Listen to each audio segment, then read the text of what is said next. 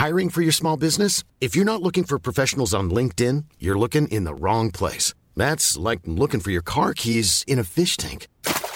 LinkedIn helps you hire professionals you can't find anywhere else, even those who aren't actively searching for a new job but might be open to the perfect role. In a given month, over 70% of LinkedIn users don't even visit other leading job sites. So start looking in the right place. With LinkedIn, you can hire professionals like a professional. Post your free job on linkedin.com slash people today.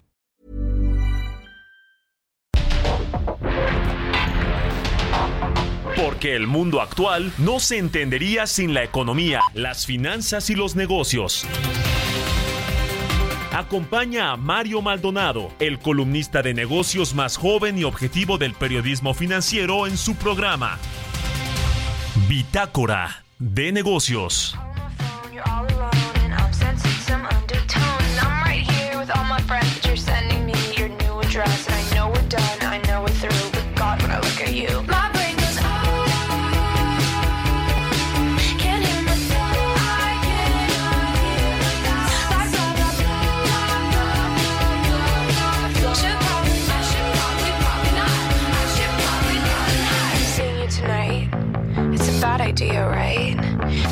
Tonight, it's a bad idea, right?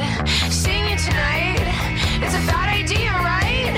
Seeing you tonight, whatever, it's fine. Yes, I know that he's my ex, but can two people reconnect? I only see him as a friend, the biggest lie I ever said. Yes, I know that he's my ex, but can two people reconnect? I only see him as a friend. His trip to Fallon to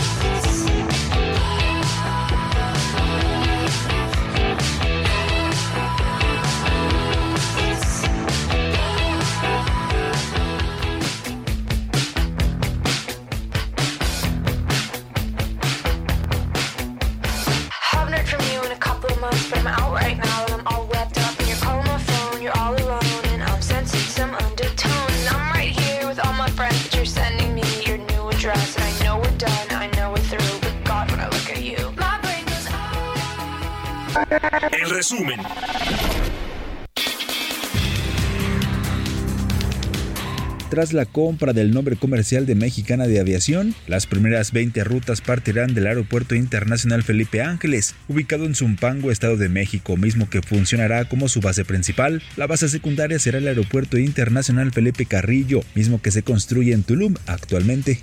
Xochitl Galvez, aspirante a la candidatura del Frente Amplio por México, presentó su visión para abordar el desafío migratorio que enfrenta México, proponiendo el aprovechamiento del fenómeno del nearshoring como una estrategia para reducir la migración inversión y fomentar el desarrollo económico del país.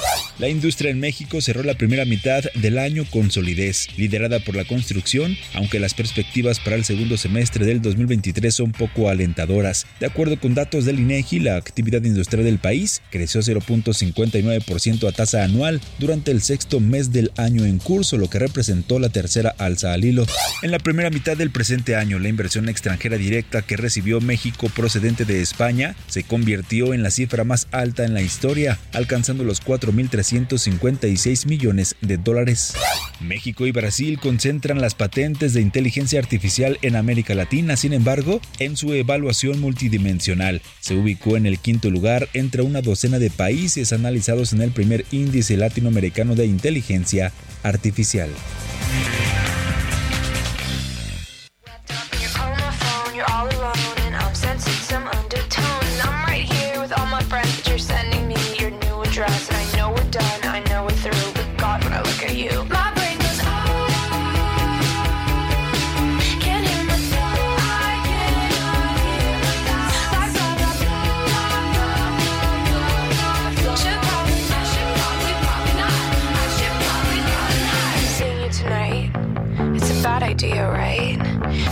Tonight, it's a bad idea, right?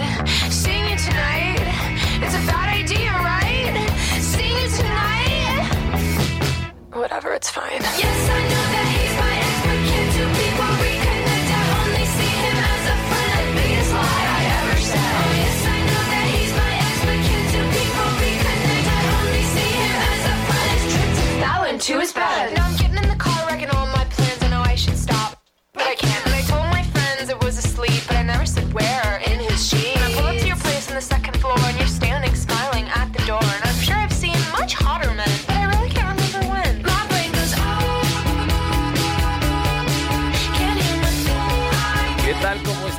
buenos días. Bienvenidos a Bitácora de Negocios. Soy Mario Maldonado y me da mucho gusto saludarlos como todos los días. Hoy es lunes, lunes de 14 de agosto del 2023 y estamos transmitiendo en vivo aquí en la cabina del Heraldo Radio. Gracias por acompañarnos tempranito, por arrancar las mañanas con nosotros, a todos los que nos están escuchando en la 98.5 de FM aquí en la capital del país, a quienes nos siguen también a través de las estaciones hermanas del Heraldo Radio en el resto de la República Mexicana o nos escuchan en la radio por internet en las aplicaciones de radio por internet en cualquier parte del mundo o en la página heraldodemexico.com.mx. A todos y a todas, muchísimas gracias y eh, comenzamos con el resumen y con un poquito de música. Esta semana vamos a escuchar canciones del top 200 o el top eh, 200 global de Apple Music y esta que escuchamos de fondo es de Olivia Rodrigo una cantautora y actriz estadounidense y se llama Bad Idea Right. Ese es el nombre de esta canción y la vamos eh, pues a estar escuchando y aquí en Bitácora de Negocios y le entramos a los temas importantes, a la información. Vamos a hablar con Luis Miguel Martínez, presidente del Instituto de Administración Pública, sobre este dato de la pobreza del Coneval en, en, los últimos dos años, bueno, de 2020 a 2022, que eh, pues eh, es un dato positivo, menos eh, pobres en México, por lo menos 9 millones, pero, pero 30 millones de personas sin seguridad social, ¿eh? sobre todo sin acceso a la salud. Eso lo criticó, por supuesto, el presidente observador, de los 9 millones de pobres que que salieron de esa línea de pobreza, lo celebró y el otro lo criticó. Bueno, ya sabe, nunca está contento el presidente con nada que no le beneficie y que no diga que su gobierno es el mejor del mundo y el que ha tenido, el mejor que ha tenido México en su historia y etcétera. Vamos a platicar de eso, vamos a hablar con Roberto Aguilar, lo más importante que sucede en los mercados financieros, vamos a hablar sobre la debilidad del sector inmobiliario en China, que sigue prendiendo las alertas económicas en el mundo. El yuan, el yuan tocó un mínimo del año este fin de semana. Las bolsas dispares a la espera de ventas minoristas en Estados Unidos y las minutas de la Reserva Federal. y está descortada una recuperación de la economía alemana en el corto plazo, reconoció el Ministerio de Economía de este país. Vamos a hablar además con el diputado del PAN, Jorge Triana, sobre el rescate de Mexicana de Aviación y la inversión de 4 mil millones de pesos que dice el gobierno le va a meter a esta empresa del ejército. Y hablaremos también con eh, José Domingo Figueroa, presidente del Instituto Mexicano de Ejecutivos de Finanzas. Vamos a hablar sobre el superpeso que cerrará el año por ahí de los 16.7 es la estimación más optimista, esta del IMEF. Eh, vamos a entrarle a estos y otros temas con el presidente de este instituto. Le vamos a platicar de estas y otras cosas, así que quédense con nosotros aquí en Bitácora de Negocios. Son las 6 de la mañana con 11 minutos. Vamos a otra cosa.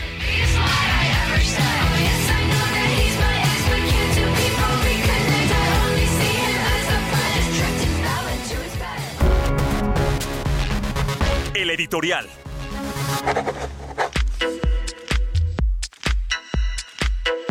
Oiga, una información muy relevante que me, me, parece a mí muy relevante y hoy de hecho la escribo con detalle en mi columna del Universal tiene que ver con este pleito legal, jurídico entre el presidente López Obrador, su gobierno, y, Germán Larrea y el Grupo México. ¿Se acuerda de todo este asunto de la concesión de vías férreas en Veracruz que el gobierno quiere eh, quiso recuperar y llegó la Marina a tomar las instalaciones de Grupo México en Veracruz para recuperar esta concesión?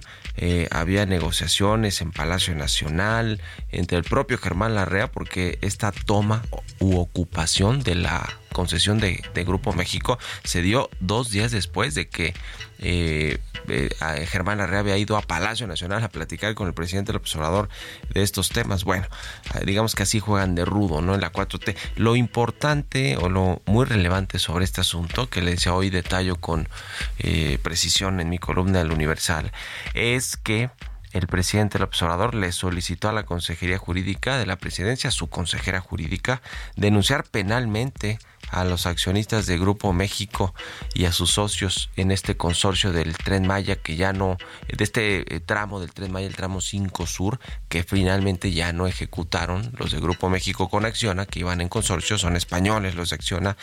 Y bueno, pues eh, por incumplimientos y por retención de recursos públicos, el gobierno quiere acusar a Germán Arrea y a sus socios, a los accionistas propietarios de Grupo México y a los españoles de Acciona de peculado que es la apropiación o desvío del destino de los recursos que pertenecen al Estado.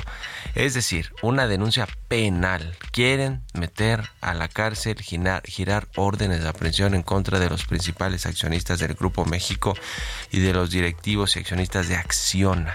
Esto todo es con fuentes de primer nivel del gobierno, fuentes judiciales que eh, pues nos refieren que ya se presentaron estas denuncias ante la Fiscalía General de la República cayó en la Fiscalía Especializada de Control Regional que encabeza Germán Castillo Banuet, eh, quien sería el encargado de integrar estos expedientes, estas carpetas, de judicializar las denuncias y de solicitar las órdenes de aprehensión contra estos personajes. Es la primera vez que escuchamos que el presidente del observador solicita a, su gobierno, pues a su consejería jurídica, proceder penalmente contra alguien, es decir, buscar meterlo a la cárcel y hablamos pues ni más ni menos que del segundo hombre más rico de México, de Germán Larrea del llamado rey del cobre con quien le decía pues ya había habido problemas, ¿no? Mira, aquí el, el, el quid del asunto, el fondo es que en esta reunión del 31 de mayo en Palacio Nacional, donde los apoderados de Grupo México se reunieron con el secretario de Gobernación, con el secretario de Hacienda, con el director del Fonatur para firmar el acuerdo, pues lo desconoció el consorcio, es decir, los socios de Acciona, y cuando el gobierno le pregunta a Grupo México qué pasó, si ya habíamos firmado y acordado que del anticipo de 5 mil millones que les dimos nos iban a regresar 1.500, pues la respuesta de Germán Larrez, yo no puedo obligar a Acciona y al consorcio pues a comprometerse a algo que yo firmé en lo individual.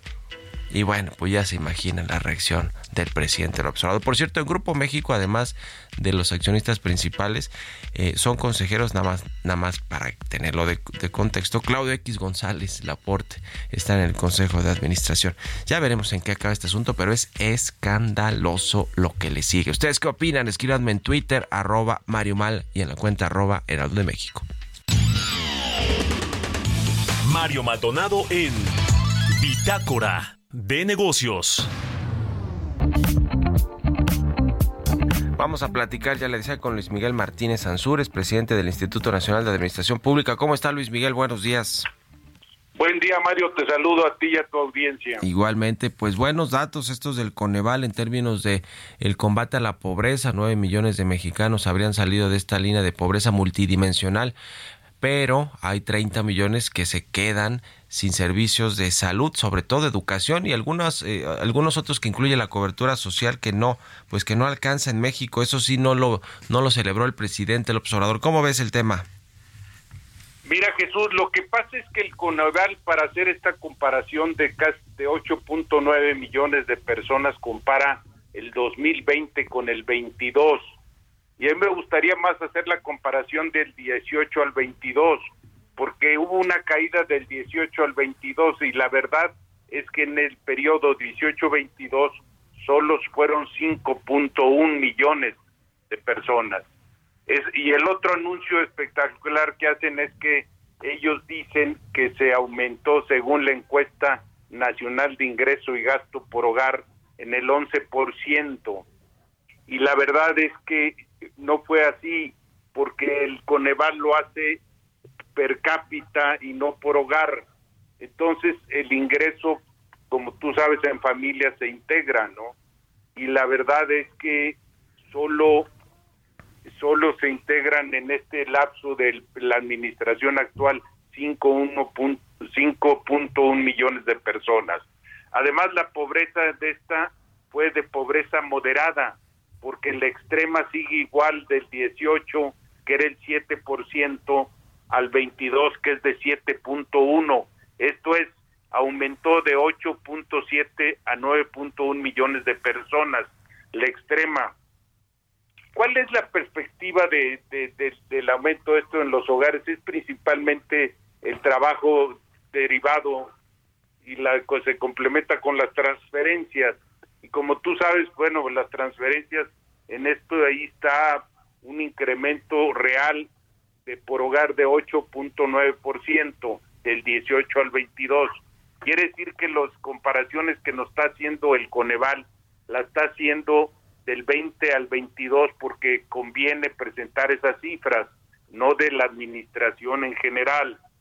Y bueno, el incremento en remuneraciones de trabajo subordinado fue solo del 2.1 y esto sabes que se debe más que nada al incremento en los salarios mínimos que se han dado por peticiones y por exigencias del Tratado de Libre Comercio.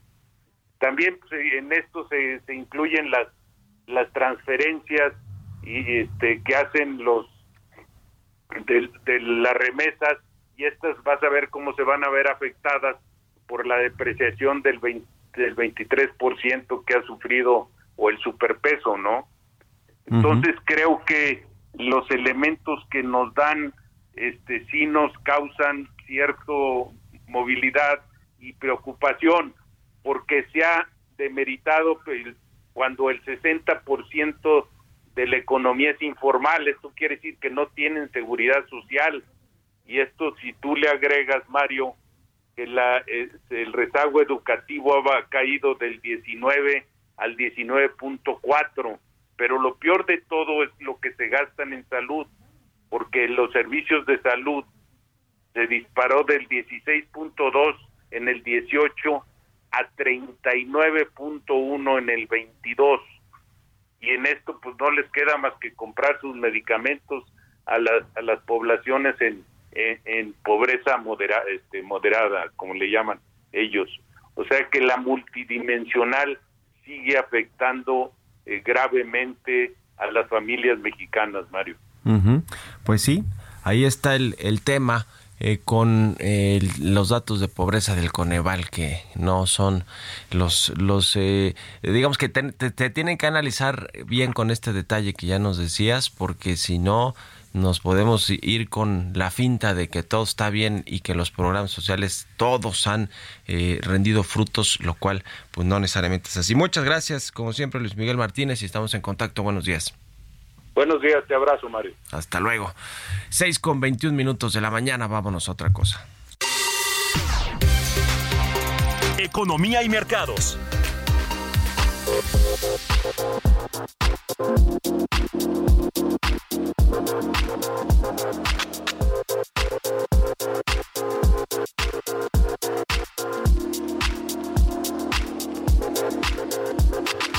Roberto Aguilar ya está aquí en la cabina del Heraldo Radio. Mi querido Robert, ¿cómo te va? Buenos días. ¿Qué tal, Mario? Me da mucho gusto saludarte a ti y a todos nuestros amigos. Fíjate que se dieron a conocer algunos datos y información relacionada con el sector inmobiliario en China, pues que no gustó a los inversionistas y que sigue siendo un tema de preocupación.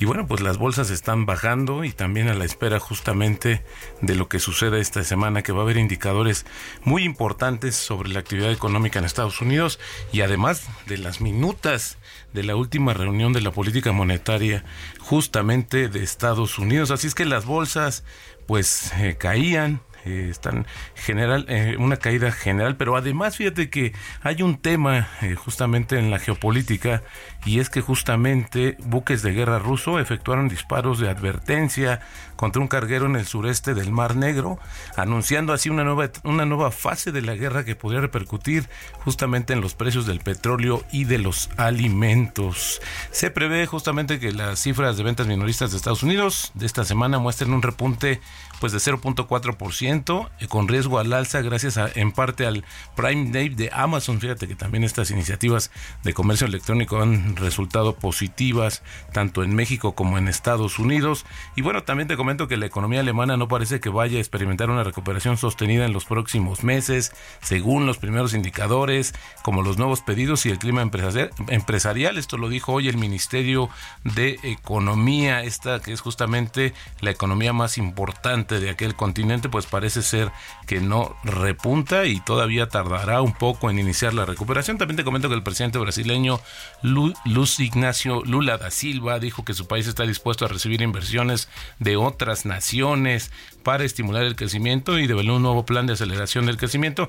Lo habíamos comentado, 350 mil millones de dólares, donde el común denominador va a ser una asociación entre el capital público y privado. Está pidiendo que justamente China y Estados Unidos inviertan más en Brasil. El mes que viene saldrá a la venta una nueva vacuna contra el COVID, pero los expertos y analistas sanitarios afirman que es probable que sea recibida con frialdad, a pesar de que las hospitalizaciones por ERIS, una variante de la cepa, Omicron del coronavirus aumentan en todo Estados Unidos y también se reportan en otros países. El tipo de cambio, Mario, está cotizando en esos momentos en 17.02, momentáneamente por debajo de los 17 pesos, pero ya se regresó a estos niveles con una apreciación acumulada en el año de 12.5% pues sigue fuerte el, peso y estima el IMEF que va a cerrar en 16.7, Robert. ¿Tú cuál es tu, tu, ah, expectativa? Fíjate que yo creo que habrá algunas, si no hay nada en el camino y ver justamente el tema de la política monetaria en Estados Unidos, pues sí podría estar debajo de los 17 pesos, pero más bien yo me inclinaría entre el 18 y 18.50 que cerrara el año, porque también ya ha tenido serias repercusiones en las finanzas públicas, en los exportadores, en el turismo, en fin. Yo creo que esa es una de las situaciones que también la otra cara de la moneda de esta apreciación cambiaria. Bueno, pues ahí está el tema. Gracias, Robert, y nos vemos al ratito en la televisión. Al contrario, Mario, muy buenos días. Roberto Aguilar, síganlo en Twitter, Roberto H. Vámonos a la pausa y volvemos con más aquí a Bitácora de Negocios.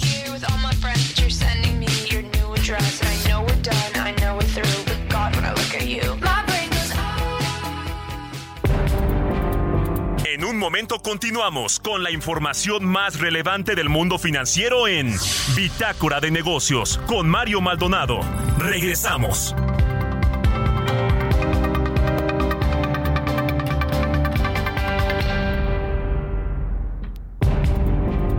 Estamos de vuelta en Bitácora de Negocios con Mario Maldonado.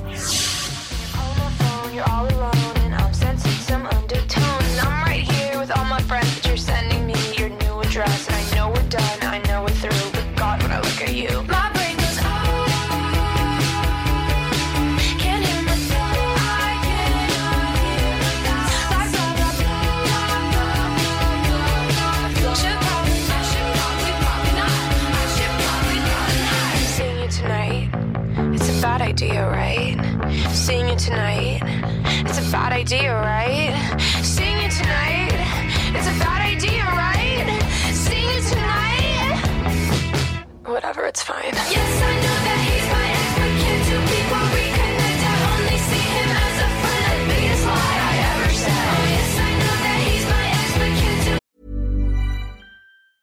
Hi, I'm Daniel, founder of Pretty Litter. Did you know cats tend to hide symptoms of sickness and pain? I learned this the hard way after losing my cat, Gingy. So I created Pretty Litter, a health monitoring litter that helps detect early signs of illness by changing colors, saving you money and potentially your cat's life. Pretty Litter is veterinarian developed, and it's the easiest way to keep tabs on your fur baby's health right at home. Go to prettylitter.com and use code ACAST for 20% off your first order and a free cat toy. Terms and conditions apply. See site for details.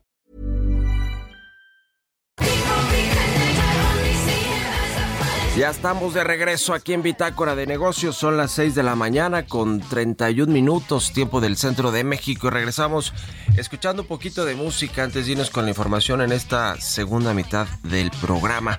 Esta semana estamos escuchando canciones del Top 200 Global de Apple Music. Y esta que escuchamos de fondo es de Olivia Rodrigo. Se llama Bad Idea Right. Ese es el nombre de la canción y es una cantante, actriz estadounidense, Olivia Rodrigo. Esta canción aparecerá en su segundo álbum de estudio programado para el 8 de septiembre. Y bueno, la estamos escuchando aquí en Bitácora de Negocios. Son las 6.32. Vámonos al segundo resumen de noticias con Jesús Espinos.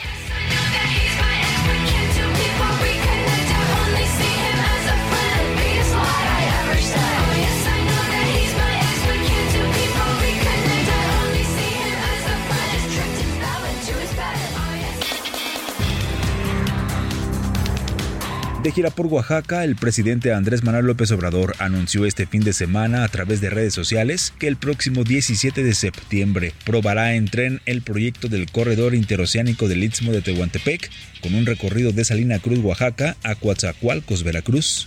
El presidente de la Junta de Coordinación Política y coordinador de la fracción parlamentaria de Morena en la Cámara de Diputados, Ignacio Mier, adelantó que alistan un ajuste de entre 15 mil millones y 25 mil millones de pesos que calificó de gasto excesivo del Poder Judicial en el presupuesto 2024 con el fin de reasignar esos recursos a inversión para reducir la pobreza.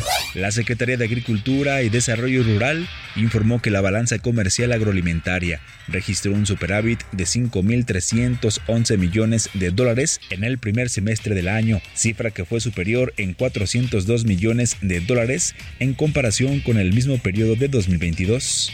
Petróleos Mexicanos destinó 759.6 millones de pesos a municipios de nueve entidades federativas durante el segundo trimestre de este año por concepto de inversión social que incluye diferentes programas, obras y donaciones. Esto es 706 millones más en igual periodo pero de 2022.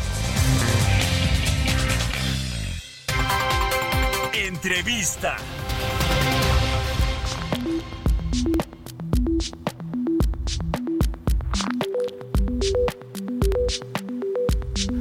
Y bien, ya le decía, vamos a platicar con el diputado federal del Partido de Acción Nacional, con Jorge Triana, pues varios temas importantes, el de Mexicana de Aviación, los libros de texto. ¿Cómo estás, Jorge? Buenos días. ¿Qué tal? Buenos días, Mario. Gusto en saludarte. ¿Por dónde empezamos, si quieres, por el tema de los libros de texto? Además que eh, pues eh, has escrito y, y estás eh, pues muy pendiente de todo este asunto. ¿En qué, ¿En qué va a parar? Porque el gobierno ya dijo que no van a cambiar el contenido, que ya están los libros distribuyéndose, a pesar de que algunos estados, gobiernos estatales han amparado para que lleguen a las aulas estos libros que algunos que califican de ideológicos y de además tener errores, que eso también ha admitido el gobierno, ¿no? Que sí tienen errores en datos, en, en cómo se presentan gráficas, el sistema solar, en fin. Eh, ¿Cómo ves el asunto? Sí, mira, eh, los libros de texto evidentemente están plagados de errores, tienen eh, pues una, una suerte de eh, adoctrinamiento muy al estilo y empatan la historia con la narrativa del presidente pero eh, más allá de todos estos temas que ya se han analizado a profundidad, pues se aprobaron en medio de una enorme irregularidad, en una enorme opacidad y al margen de la ley.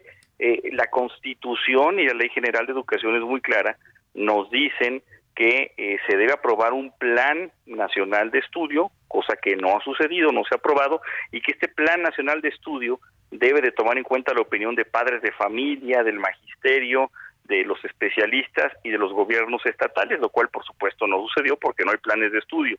Y dice que los libros de texto deben estar basados en estos planes de estudio. Pero el presidente dio la instrucción de que se hicieran los libros, se imprimieran los libros sin haber planes de estudio de por medio. Esto de entrada ya es una irregularidad enorme. Por eso es que eh, varias organizaciones y personas también, como la Unión Nacional de Padres de Familia, enderezó juicios de amparo, hay una suspensión en firme donde se le ordena al gobierno desde el mes de mayo que no imprima y que no distribuya los libros. Y estamos en la puerta de un desacato. El ciclo escolar empieza ya el día el día 29 eh, de agosto. Los libros ya están en los estados, están por distribuirse y bueno, pues habrá por supuesto un incidente eh, eh, legal que habrá que sancionar ante las autoridades y, bueno, pues lo, lo, malo aquí es que hay muchas denuncias, pero no hay sanciones. Nadie se atreve a, sancionar al presidente de la República y estamos hablando de que costaron tres mil millones de pesos estos libros, no es cualquier cosa. Eh, si sirven, si no sirven, es un debate aparte. Se gastó muchísimo dinero en unos libros que fueron aprobados al margen de la ley, por más que el presidente diga, pues que lo hizo utilizando eh, sus atribuciones constitucionales, ¿no? Es un tema de, de, mucha polémica, sin lugar a dudas, y, y, veremos también ahí el rol de los profesores, de los docentes, que eh, pues quienes tendrán que lidiar con los libros y ver pues cómo, cómo los toman en cuenta o qué precisiones hacen ya teniendo el material en sus manos y los libros de texto en, en las manos también de los estudiantes. El otro asunto es el de Mexicana de Aviación, Jorge, que pues eh, vaya que, que, ha costado al, al, gobierno recuperar la marca, negociar con los trabajadores. Se habla de pues eh, que ya van a poder eh, echar a andar, utilizar esta marca para echar a andar una nueva aerolínea que va a tener eh, operación y, administración en el ejército mexicano. La Secretaría de la Defensa va a ser la encargada de pues operar esta aerolínea que no se ve nada sencillo porque va a ser una aerolínea comercial. Ya está anunciaron algunos destinos, rutas que van a operar. Eh, se habla de cuatro mil millones de pesos eh, y, se habla también de que van a comenzar a vender boletos pues en breve porque en diciembre creen que va a estar lista. ¿Cómo ven este asunto? Que no es cualquier cosa echar a dar una aerolínea, ¿no? Caray, aquí hasta pena me da, hombre. Es, es, mira, imaginemos que, que, que, que, quiero construir un hotel y antes de tener el terreno para construir el hotel, antes de, eh, eh, pues siquiera de, de, tener el plan de negocios del hotel, ya estoy eh, abriendo espacios para reservaciones en los días. Entonces me parece una, una cosa ilógica. A ver, el presidente dice que va a invertir 815 millones de pesos en la compra de la marca y los activos de Mexicana de Aviación. Mexicana de Aviación no tiene aviones, tiene solamente dos, dos inmuebles, entre ellos un centro de entrenamiento, que por supuesto están en desuso desde hace mucho tiempo. Yo no sé si la marca y estos dos inmuebles, estos dos activos, eh, valen los 815 millones de pesos. Habrá que, que hacer un planteamiento de revisión en ese sentido. Además dice eh, que va a invertir cuatro mil millones de pesos. Eh, se contradice el secretario de la Defensa del presidente, porque uno dice que son cuatro mil millones de pesos, otros dice que son 400 millones de dólares, no lo sé, en eh, pues echar a andar esto, incluyendo el arrendamiento de estos aviones, 10 aviones Boeing, que estarán listos supuestamente para el mes de octubre. nada más que echándome un clavado, a revisar el presupuesto de egresos de la federación que aprobamos para este año en la Cámara de Diputados, eh, pues no encuentro estos rubros. Es decir, los diputados no le aprobamos al gobierno ni un centavo para comprar Mexicana de Aviación, ni para comprar aviones comerciales. Mi pregunta es de dónde va a salir este dinero. Eh, eh, una de dos, o se trata de un gran montaje, una gran mentira, una exageración, eh, una, una gran parafernalia para, hacer este anuncio, o pues van a hacer una transferencia ilegal entre una partida y otra, lo cual no está permitido, sin autorización del Congreso, que no hemos recibido ninguna solicitud para llevar a cabo una modificación del presupuesto. Ni en el presupuesto de la Sedena, ni de la CEMAR, ni de la Fuerza Aérea hay absolutamente eh, nada para poder cubrir estos rubros, Mario.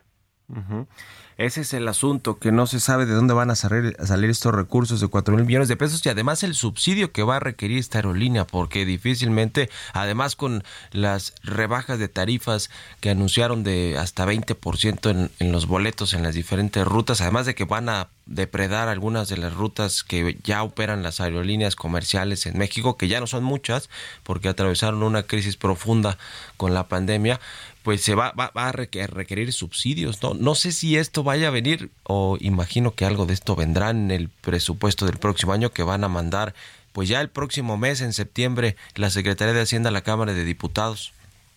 Pues supongo yo estaremos atentos para que para que nos manden el proyecto de presupuesto y ahí contengan estos rubros pero el presidente aseguró que ya finiquitó los 815 millones de pesos de dónde eh, eh, el presidente dice que ya van a llegar los aviones, pues a menos de que lleguen fiados, ¿no? Este, porque dinero no hay para poderlo para poderlo cubrir. Ahora, eh, a decir de la propia empresa Boeing y me informé bien en este tema, hay una lista de espera de dos años para poder recibir a, aeronaves nuevas de tipo comercial de las que están solicitando. Entonces, bueno, tampoco me explico cómo va a llegar esto. Y mira, suponiendo sin conceder que pudiera finiquitarse esta idea, pues va, va a ser algo muy extraño porque va a ser una, una, como tú bien apuntas, una aerolínea que va a funcionar con subsidios. Todas las aerolíneas, el 80% de las aerolíneas del mundo funcionan con pérdidas, operan con pérdidas eh, eh, y quiebran constantemente por todo el planeta aerolíneas porque es muy costoso el sostenerlas. Eh, y, aquí vamos a tener que tener un subsidio emanado de los impuestos de la gente enorme para poder sostener toda una estructura burocrática que tenga que operar la aerolínea eh, o en su caso subsidiarla y si la van a operar personal del ejército, pues lo que va a provocar es una competencia desleal que haga que quiebren otras aerolíneas mexicanas porque van a tener una ventaja enorme al no gastar en personal, al no gastar en centros de entrenamiento tampoco, al no gastar en, en, en eh, todo lo que se requiere para poder ejecutar un proyecto de este tamaño. Es una idea, la verdad, muy lamentable, que seguramente va a tener el mismo destino que otras tantas, como el INSABI que fracasó, como el Gas Bienestar que fracasó, o como el programa Internet para Todos de la CFE que fracasó también. Pues qué asunto con estos dos temas, tanto los libros de texto como lo de Mexicana de Aviación. Vamos a estar pendientes, como nos dices, de lo que venga en el presupuesto del próximo año, que es pues un proyecto de presupuesto de la Secretaría de Hacienda y el y todo el paquete económico que tendrán ahí que, modificar por lo pronto. Y, te pregunto esto por último, eh, eh, Jorge Triana, diputado federal del PAN. Eh, ya anunció Ignacio Miera hablando del presupuesto que van a recortarle al, al, presupuesto del Poder Judicial de la Federación, ¿no? Ah, dijo por ahí un monto, no sé si habló de veintitantos mil millones de pesos. ¿Cómo ves, cómo ves este tema con el Poder Judicial? Pues una, una venganza eh, eh, usual en el oficialismo. para este año la víctima fue el INE, había una guerra contra el INE, contra los consejeros electorales, esta guerra cesó, eh, pero eh, se le castigó con eh, varios millones, varios cientos de millones de pesos al INE para este año. Ahora la víctima va a ser el Poder Judicial porque pues están votando en contra proyectos inconstitucionales del Ejecutivo y bueno, pues hay que castigar con la con la espada presupuestal. No se les había ocurrido descontarle al Poder Judicial hasta que no vino esta ondanada de sentencias contrarias a los intereses del presidente. Me parece que es una venganza vil vulgar eh, eh, y, y, que va a afectar, por supuesto, el desenvolvimiento del Poder Judicial. Espero que, en la Corte, que en el Consejo de la Judicatura, que jueces y magistrados puedan puedan hacer un ejercicio de ingeniería presupuestal para poder operar y por supuesto estaremos nosotros desde la oposición dando la batalla eh, en, el, en el marco del presupuesto. Pues ahí está el tema. Vamos a seguir en contacto, si nos permites, y te agradezco como siempre, Jorge Triana, diputado federal del PAN, estos minutos y muy buenos días. Gracias, Mario. Te mando un abrazo. Buen día. Igualmente, hasta luego. 6 con 44 minutos de la mañana. Vámonos con las historias empresariales. Historias empresariales.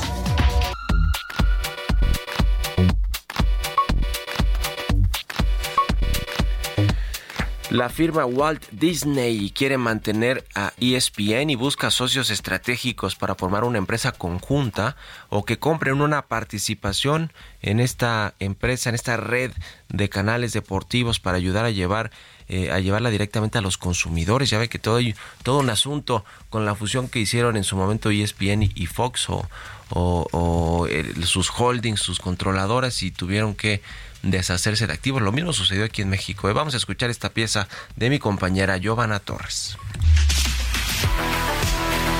Disney se encuentra en busca de un socio para ESPN y las cuatro principales ligas deportivas de Estados Unidos parecen ser las principales candidatas. Sin embargo, estas no se muestran convencidas de contar con una participación en el canal de paga. Tanto la NBA como la Major League Baseball se han cuestionado si la empresa del ratón busca un socio para mitigar o reemplazar los pagos de derechos de transmisión, según dijeron personas familiarizadas con el tema. La idea de las principales ligas de Estados Unidos podría no estar lejos de la realidad, pues la empresa con sede en California está buscando ahorrar efectivo y un intercambio de acciones por derecho de transmisión le ayudaría a guardar miles de millones de dólares. Asimismo, la división de transmisión transmisión del gigante de los medios continúa perdiendo dinero, con 512 millones de dólares perdidos en su trimestre más reciente y a la compañía le gustaría pagar una deuda de 44.500 millones de dólares. Por su parte, Disney tiene claro que la asociación es apenas una idea, pero podría clarificarse conforme se acerca el periodo para renegociar los derechos de transmisión de la NBA. La exclusividad de la principal liga de baloncesto y el conglomerado de medios finaliza en abril del 2024. Durante décadas, el canal deportivo ha sido la joya de la corona de la empresa de entretenimiento, generando miles de millones en ganancias a partir de las lucrativas tarifas de suscripción a la televisión de paga. Para Bitácora de Negocios, Giovanna Torres.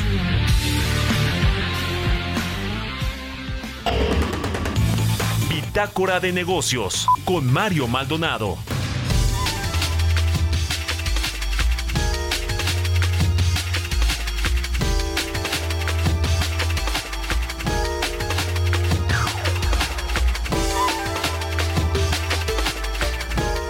Y bien, ya le decía, vamos a platicar con el ingeniero José Domingo Figueroa. Él es el presidente nacional del Instituto Mexicano de Ejecutivos de Finanzas. ¿Cómo estás, José? Buenos días.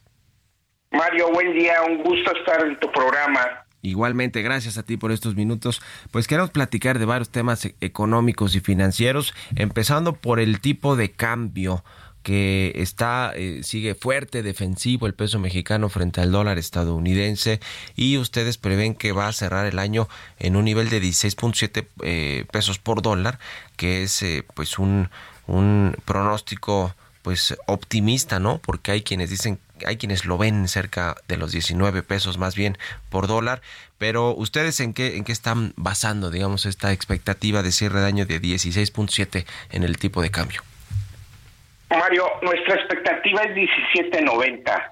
En realidad este número de 16 tiene que ver con la parte mínima de nuestras encuestas. De hecho hay dos, dos encuestas que están abajo de 17, dos arriba de 19, pero el consenso es 17.90. La media 17.90, este ¿no? Sí, nuestra expectativa es 17.90. ¿Y qué estamos viendo? Bueno, eh, eh, en realidad el tipo de cambio es una de las variables hoy en día más difíciles de predecir, pero nuestros principales análisis nos dicen que tiene que ver con la depreciación del dólar por un lado, exceso de liquidez a nivel mundial, el diferencial de tasas entre México y Estados Unidos, por supuesto que el flujo de remesas, exportaciones y turismo que está siendo muy importante en, eh, hoy en día y finalmente también recordemos que el peso es una de las monedas con mayor transacción en los principales mercados financieros. eh, el tema de, de, lo que está haciendo la Reserva Federal de Estados Unidos con la política monetaria, incluso hay quien espera otra alza más de tasa de interés allá en Estados Unidos. En México no se prevé por el momento, pero tampoco se prevé que baje las tasas de interés este año, sino hasta el 2024, que sea la segunda mitad del año. Eh, esto, ¿Esto qué tanto influye en el tipo de cambio, en el diferencial de tasas que tiene México y Estados Unidos eh, en sus pronósticos? Hoy en día con los con la alza que tuvo la Fed por un lado y que Banjico permaneció con la misma tasa de 11.25, tenemos un diferencial alrededor de 6 puntos entre la tasa mexicana y la de Estados Unidos. Esto es uno de los factores que hace que el tipo de cambio también esté fuerte, o en, estos, en este caso el peso esté fuerte, debido a lo atractivo que, es, que es la tasa, eh, el diferencial de tasas de 6 punto, que, seis puntos que estamos viendo en este momento. Eh, el tema de la inflación, como, como ven, digamos, ha, ido descendiendo consecutivamente cada, cada quincena. Eh, este, este último dato quizá no fue el mejor necesariamente, pero bueno, la tendencia a la baja es, es consistente. Va a tardar en llegar todavía a converger a ese 3% que, que ve el Banco de México, el Banco Central, ¿no? Sí, en cuanto a inflación, pues recordemos que el, el último dato es de 479 eh, sin embargo, en el IMEF lo que estamos viendo como expectativas de inflación es que cerremos el año en un 4.7 y esperemos o esperamos que la convergencia hacia la tasa, eh, la inflación objetiva sea para eh, finales del próximo año. En este sentido, nosotros consideramos que la política monetaria de Banjico va a permanecer en 11.25 al menos hasta este diciembre y de darse las condiciones inflacionarias, sobre todo en la parte subyacente, podríamos estar esperando un descenso para para el próximo año y nosotros estamos pensando una tasa de política monetaria para el cierre del 24 en 8.75. 8.75. Ahora, eh, ¿Qué, otros temas hay que tomar en cuenta para esta segunda mitad del año? En Estados Unidos prácticamente descartado que va a haber recesión por lo menos en lo que resta del 2023, lo que vamos a, quizá la veamos en el 2024, no nada profunda, eh, digamos, no, no, no se ve digamos como un gran riesgo hoy para la economía estadounidense. En México, eh, hemos tenido buenos datos, eso sí, hay que decirlo, en el tema de la inversión extranjera, el tema del crecimiento económico en la primera mitad del año ha sorprendido o ha estado por arriba de lo, de lo que esperaba el mercado, los analistas, pero seguramente hay pues novarrones, ¿no? Hay cosas que hay que tomar en cuenta. ¿Cuáles dirías tú que son para esta segunda mitad del año? Coincidimos contigo, Mario. En cuanto a las expectativas de Producto Interno Bruto, nosotros hicimos una reconsideración de 2.4 de julio a 2.8 para agosto. Y tiene que ver precisamente con lo que acabas de comentar. Estamos viendo un mayor crecimiento de lo esperado para el primer semestre del 23. Recordemos que estamos en 3.6 anualizado. Y esto nos genera un arrastre positivo para los siguientes meses. Y esto está dado principalmente por la demanda interna. Eh, ese por un lado. Por otro lado, como acabas de bien mencionar, el panorama para Estados Unidos mejoró de manera importante y la desaceleración que se esperaba para el 2023, hoy de darse eh, lo estaríamos esperando para el 24 y eso ayuda mucho en nuestras expectativas de Producto Interno Bruto. Y entonces aquí hay un dato interesante, si nosotros hacemos un análisis y consideramos que ya no hubieran crecimiento en el tercer y cuarto trimestre del 23, pues ya estaríamos hablando de un Producto Interno Bruto muy cercano o igual al 3%. Entonces lo que estamos viendo es un, es un crecimiento importante eh, principalmente por el arrastre del primer semestre y todo esto se confirma con nuestro indicador IMEF que nos dice que la actividad económica sigue en, expansión. Nosotros estamos viendo que va a mantenerse el dinamismo económico para este eh, eh, tercer trimestre. ya, pues te agradezco, eh, José Domingo Figueroa, presidente nacional del IMEF, por estos minutos y estamos en contacto. Muy buenos días. Buen día, Mario, un gusto. Hasta luego. Con esto nos despedimos. Gracias a todos ustedes por habernos acompañado este lunes aquí en Bitácora de Negocios. Se quedan en estas frecuencias del Heraldo Radio con Sergio Sarmiento y Lupita Juárez. Nosotros nos vamos a la televisión, al canal 8 de la, de la televisión abierta, a las noticias de la mañana y nos escuchamos aquí mañana tempranito a las 6. Muy buenos días.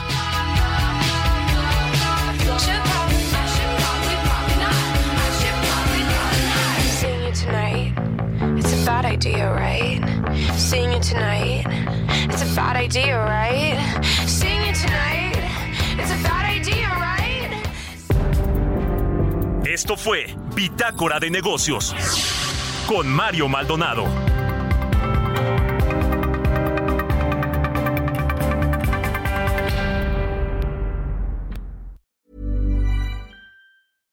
Mom deserves the best, and there's no better place to shop for Mother's Day than Whole Foods Market. They're your destination for unbeatable savings, from premium gifts to show-stopping flowers and irresistible desserts. Start by saving 33% with Prime on all body care and candles. Then get a 15-stem bunch of tulips for just $9.99 each with Prime. Round out Mom's menu with festive rosé, irresistible berry chantilly cake, and more special treats. Come celebrate Mother's Day at Whole Foods Market.